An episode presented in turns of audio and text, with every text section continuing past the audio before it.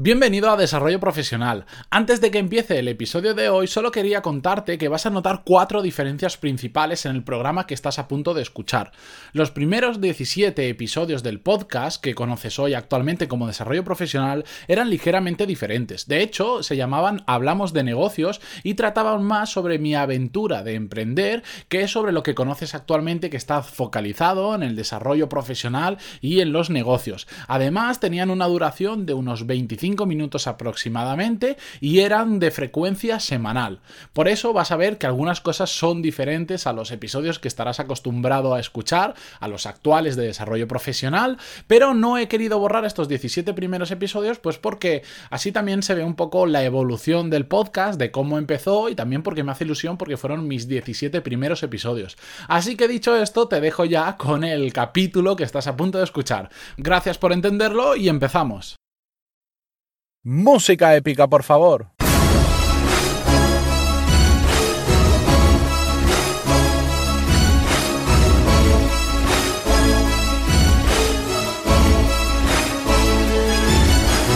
Muy buenos días a todos y bienvenidos al episodio número 2 de Hablamos de negocios. Soy Matías Pantaloni y a través de este podcast comparto todo lo que aprendo en el camino hacia mi meta, vivir muy bien de mi propia empresa. Como os ya conté en el episodio anterior, el motivo por el que traigo este podcast es porque me cansé de que solo me cuenten la parte bonita de las historias, e, el final.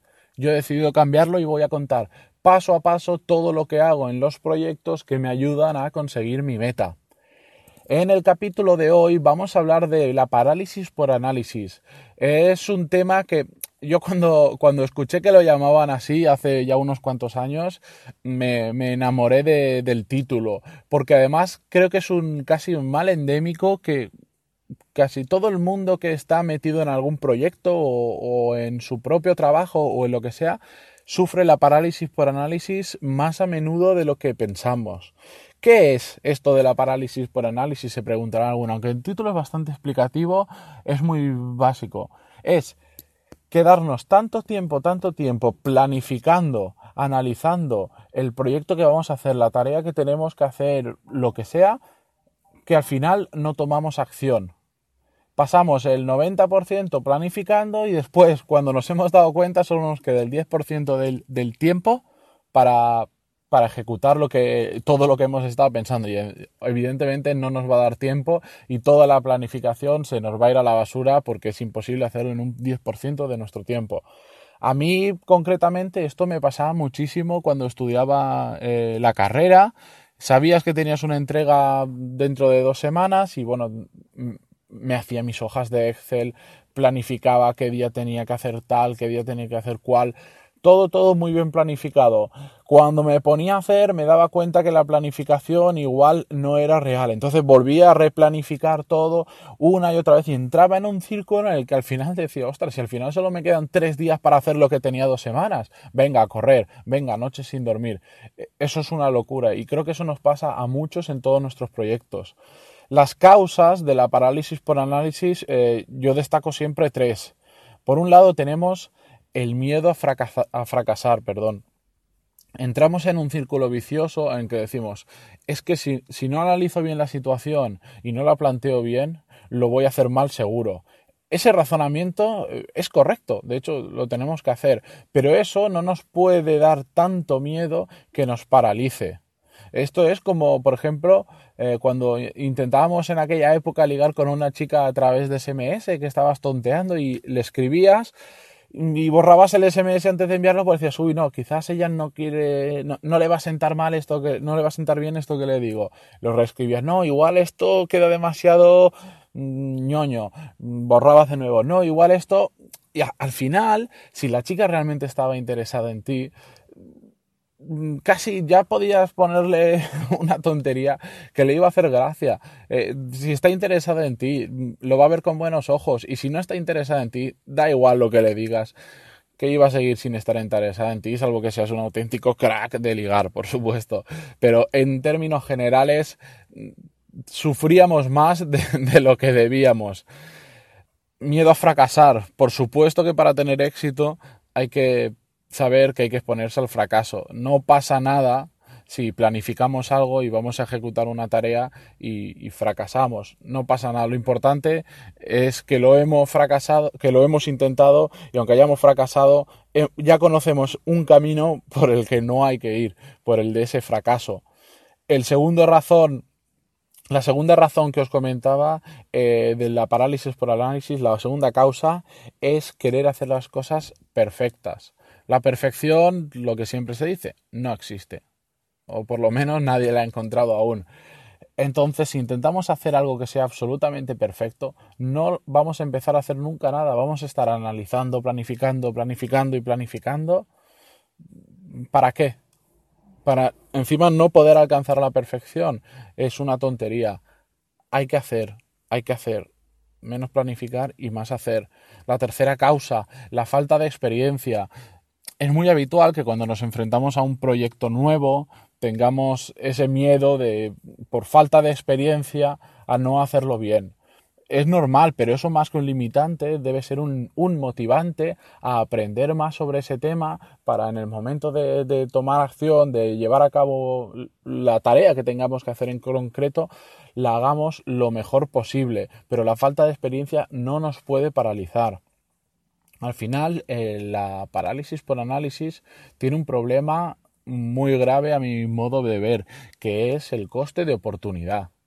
Todo el tiempo que estamos paralizados, analizando y analizando y planificando, es decir, todo el tiempo que no estamos tomando acción, estamos eh, perdiendo un valioso tiempo que podríamos estar dedicando a cualquier otra cosa más productiva seguro, pero seguro. Al final, nuestro, cualquier persona en el mundo, uno de sus grandes limitantes, si no el mayor, es el tiempo. Entonces, aprovechemos nuestro tiempo, pensemos, sí, pero actuemos. Todo el tiempo que no estás actuando hay alguien que te está adelantando por la derecha y por la izquierda. El coste de oportunidad de la parálisis por análisis es uno de los más altos que yo he encontrado a lo largo de mi carrera profesional. Em, en contraprestación a la parálisis por análisis está, por decir, la prueba-error.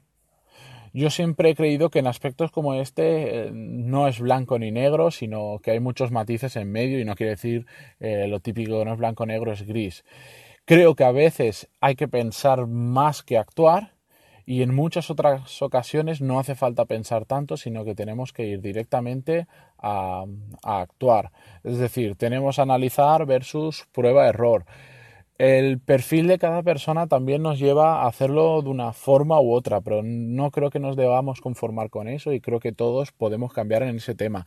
Yo, por ejemplo, eh, soy una persona que he pecado más de la parálisis por análisis en el pasado que de la prueba error y he tenido la gran suerte de perdón, la gran suerte de que uno de las personas que yo considero un mentor, que es actualmente mi jefe o como ya vimos en el capítulo anterior, mi único cliente de mi propia empresa, es una persona que está muchísimo más orientada a la prueba-error que yo, al hacer, hacer, hacer, hacer, y yo soy más de planificar.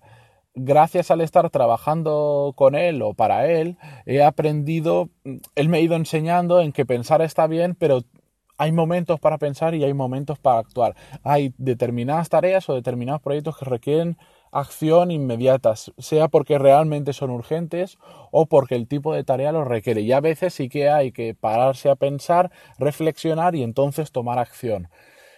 Mm, yo creo que en el equilibrio entre él y yo está la, iba a decir la perfección, pero no, no ya hemos hablado de ello, está la parte más racional. Eh, saber identificar una situación y cuando requiere una cosa o cuando requiere la otra. Siempre una u otra no es bueno ni es productivo. Evitar la parálisis por análisis realmente es bastante más sencillo de lo que parece. Por supuesto, lo primero que tenemos que hacer es ser, eh, tener autoconciencia y darnos cuenta si en determinadas ocasiones eh, estamos pecando de ello. Partiendo de esa base, es muy fácil. Hay unos determinados puntos que si los seguimos y los tenemos muy claros, vamos a superar esa parálisis muy fácilmente. Antes de empezar a hacer nada, lo que tenemos que tener claro son nuestros objetivos. Vamos a poner el ejemplo de que comenzamos un proyecto, una implantación de un determinado sistema dentro de nuestra empresa de organización. Vamos a definir cuáles son los objetivos exactos de esa implantación y además vamos a ponerle fecha a cada objetivo. Yo sé que esto suena, bueno, lo típico que siempre nos dicen, para ser más productivos, ponte un objetivo, ponte una fecha, establece un plan, tal. Sí, es que realmente lo es. Si no ponemos objetivos, si no somos conscientes de lo que se tarda en hacer una tarea, si no le ponemos una fecha y si no hacemos un plan, al final vamos a ir dando tumbos entre cosas, em, planifico, intento ejecutar algo, pero me doy cuenta que como no lo he pensado bien, tengo que volver a la planificación. No, hay que tener las cosas muy claras. Definimos nuestros objetivos y les ponemos una fecha pero una fecha realista, una fecha con la que nos podamos comprometer. Eso es súper importante. La experiencia nos va a ir enseñando al final las diferentes tareas lo que se va tardando. Evidentemente, cuando hacemos una tarea que no hemos hecho nunca, tenemos que hacer una estimación muy a ojo y es bastante probable que nos equivoquemos en esa estimación. Pero ante la duda, siempre, siempre hay que ser pesimista en el tiempo que se tarda. Es decir, si yo creo que tardo una hora en hacer esto, mira, pues le voy a poner una hora y media. Porque como no lo he hecho nunca o lo he hecho muy pocas veces, un margen de error, porque si no vienen las prisas y vienen, vienen los fallos, por eso. Después, eh, hay que pensar qué tareas son estrictamente necesarias, y resalto, estrictamente necesarias para conseguir esos objetivos. Cuando nos ponemos a pensar en lista de tareas, salen un montón de tareas, podemos hacer listas infinitas, pero la realidad es que siempre suelen haber 3, 4, 5 que son las que realmente importan o las que realmente nos llevan a conseguir ese objetivo. Otro tipo de tareas mm, menos importantes, sí, hay muchísimas, pero realmente, por decir, podríamos alcanzar ese objetivo de la mm, igual aunque no hagamos esas tareas. Puede que mm, con matices, sí, pero tenemos que destacar las 3, 4, 5 que nos lleven a, alcanzarlo. Y con toda esta información, con los objetivos, con las fechas límites y con las tareas clave para ese objetivo, nos tenemos que hacer un plan sea en una hoja de Excel, sea en una hoja de papel, sea con un calendario, con lo que queráis, pero plasmarlo en un sitio y muy importante, comprometeos con ese plan, porque ese plan lo habéis hecho vosotros, no os lo ha hecho nadie, lo habéis hecho vosotros. Y no, la peor persona a la que podéis engañar es a vosotros mismos, porque es imposible engañarnos, porque al final, si somos autoconscientes de, lo que pensamos, no nos podemos engañar. Eh, por supuesto, em, hay que asumir que muchas cosas imprevistas surgirán en el camino, sobre todo si somos inexpertos en eso que estamos realizando o o no lo hemos hecho muchas veces. No pasa nada, van a haber imprevistos seguro, pero si tú planificas determinados bloques de tiempo para imprevistos o te adaptas a ellos, no pasa nada. No, porque hayamos hecho un plan no significa que lo tengamos que seguir al 100%, porque seguir un plan al 100% en muchas ocasiones es querer tirarte al precipicio. Eh, recuerdo que ahora aproximadamente un año escuchaba una entrevista al fundador y al CEO de Pepefon, que hablaba un poco sobre esto. Y él decía, yo a más de tres meses eh, le, resultaba eh, complicado planificar porque al final se daba cuenta que, que no lo cumplía, porque la industria tiene un... Bueno, los consumidores cambian de una forma que tú no puedes estar esperando terminar tu plan para adaptarte al cambio que ha surgido en el mercado. Es de loco. Entonces, ellos sí que tenían una planificación, pero a muy, muy corto plazo. Pero si se tenía que cambiar el plan porque el mercado había cambiado o porque habían descubierto algo que podía funcionar mejor, no había nada. De hecho, hacían. Eh, él contaba que él hacía muy consciente a todo el equipo que había detrás de que eso era lo habitual. Y no significa desorganización, significa, em, por decir, un caos, pero dentro de un marco, de un orden que ellos establecían desde, desde la gerencia.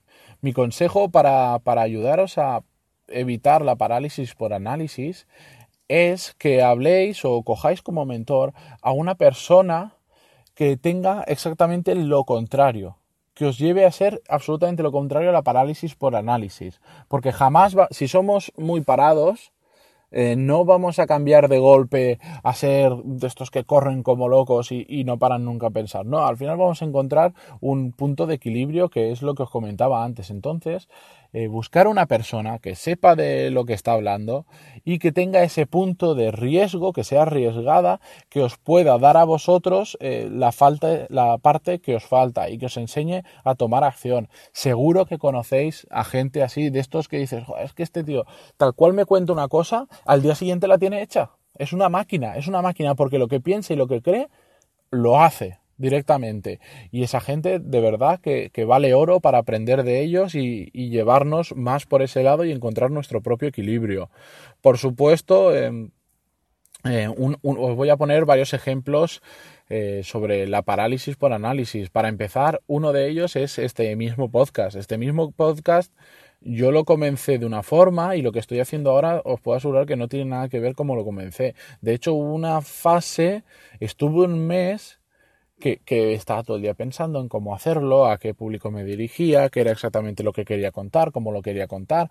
Comencé a grabar podcast y al principio, por ejemplo, los tres primeros podcasts que grabé, que no son estos, eh, bueno, el, primero os puedo asegurar que si no lo repetí 50 o 55 veces, no completo, sino empezaba y cuando llevaba un minuto pues me equivocaba en una palabra, como estaréis escuchando que muchas veces tengo errores, entonces paraba y comenzaba de nuevo.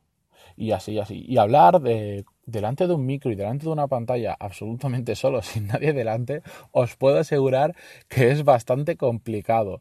Entonces, como yo buscaba la perfección, quería que siempre vocalizara bien, que se escuchara perfectamente, que el micro siempre estuviera de frente a mí para que el sonido no pareciera que estoy girando la cabeza, etcétera, etcétera o, me equivocaba con el contenido que quería decir, al final me llevó a la locura de estar, de decir, bueno, pero no puede ser que tarde tantas horas, horas, os digo horas, en grabar podcast de 10, 13, 15 minutos. No puede ser, en algo me estoy equivocando.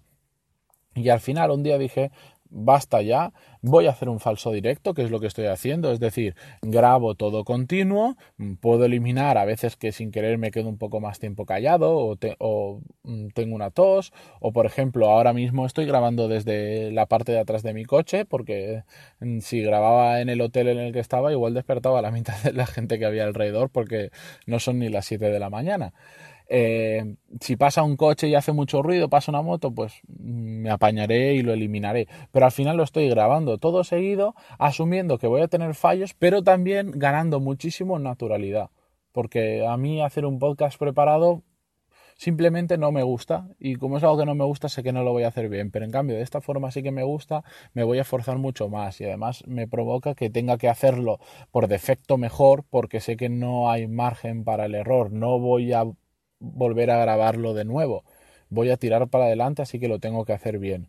Eh, no solo con el tema de la, la, grabación, evité esa parálisis por análisis que me provocaban los primeros episodios, la propia temática o la propia planificación del blog, del podcast, porque dice, bueno, tengo que hacer un podcast, pero eh, el contenido solo es una parte, la distribución de ese podcast es otra parte importante. ¿Qué voy a hacer? Lo voy a publicar en Facebook, tengo que hacer una página de Facebook, tengo que subirle unas fotos, tengo que subir un contenido, tengo que, etcétera, etcétera, etcétera. Al final, si yo todo eso me lo ponía, me ponía a pensar y pasito, pasito, pasito, pasito, me di cuenta que estaba, digo, si todo el tiempo que he perdido pensando eso y definiendo las cosas exactamente, hubiera, me hubiera puesto en el minuto uno a crearlo, vamos, lo tendría ya hecho en el mismo tiempo.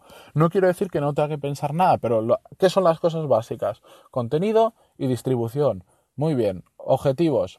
para el contenido. Tengo que tener grabados eh, cuatro podcasts para tal fecha. Y distribución. Tengo que pensar las dos o tres plataformas eh, o métodos a través, o canales a través de los que voy a distribuir el podcast me puse unas fechas, eh, mm, busqué las tareas principales de cada uno, por supuesto, por ejemplo, en la parte de contenido, tengo que hacerme un guion de cada podcast, tengo que grabarlo, tengo que editarlo y tengo que subirlo. Así durante los cuatro primeros podcasts que me puse la fecha límite. Y en la parte de distribución, eh, pensar las plataformas a las través de las que voy a distribuirlo, eh, hacer algún curso o averiguar cómo funcionan exactamente para hacerlo bien y empezar a actuar. Pam, pam, pam. Si tengo que subirle fotos, lo que sea. Esas son tareas muy pequeñitas, pero al final me centré en lo importante, lo he hecho y por eso me estáis escuchando exactamente hoy. Simplemente, mm, just do it, como dicen ahí, ¿no? Simplemente hazlo.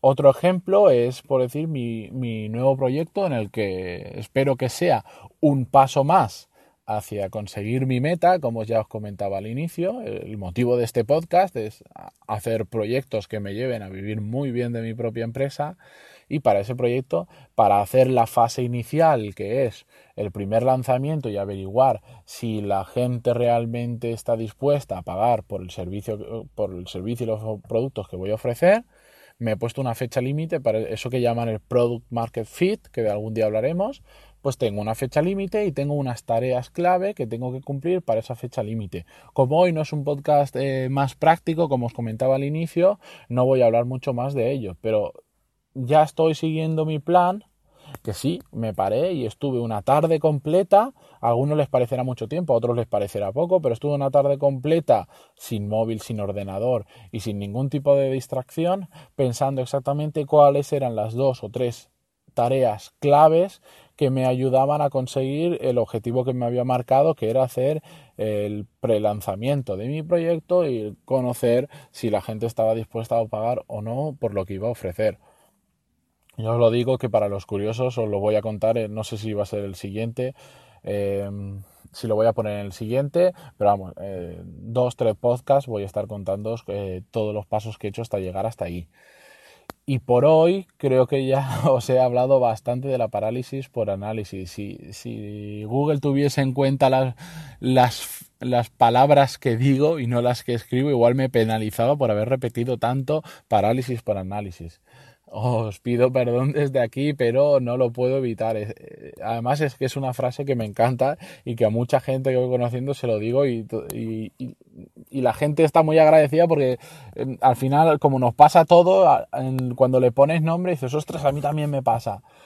Y solo recordaros que antes de terminar, eh, semanalmente eh, voy compartiendo, además de con este podcast, por email, pues comparto ideas que aprendo, eh, pequeñas mm, reseñas sobre los libros que voy leyendo, que me ayudan a ir hacia mi meta, sobre emprendimiento, sobre negocios, sobre desarrollo personal, etcétera, etcétera, a través de, este email semanal que os comentaba. Si me dejáis vuestro email en una casillita que tenéis más abajo, os pongo en la lista y cada semana nos, nos leemos. ¿De acuerdo? Así que nada, hasta el próximo episodio que subiré aproximadamente el miércoles de la semana que viene, entre el miércoles y el viernes, ya lo sabéis.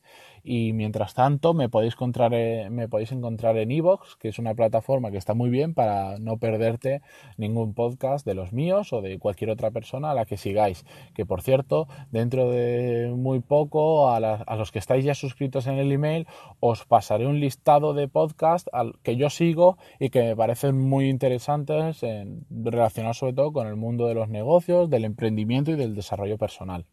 Así que hasta la semana que viene, espero que os haya servido eh, esta pequeña lección o este pequeño análisis sobre lo que pasa por pensar a veces demasiado y por supuesto si queréis comentarme cualquier cosa en, en pantaloni.es barra contactar o en el botón que tenéis arriba a la derecha de contactar, tenéis un formulario web en el que me podéis escribir y me podéis contar lo que queráis, algún tema del que queréis que hable, alguna duda que tengáis, preguntas que podamos resolver, lo que sea. Sabéis que el feedback está muy bien recibido, como decía el otro día en Facebook. Así que hasta la semana que viene y a disfrutar.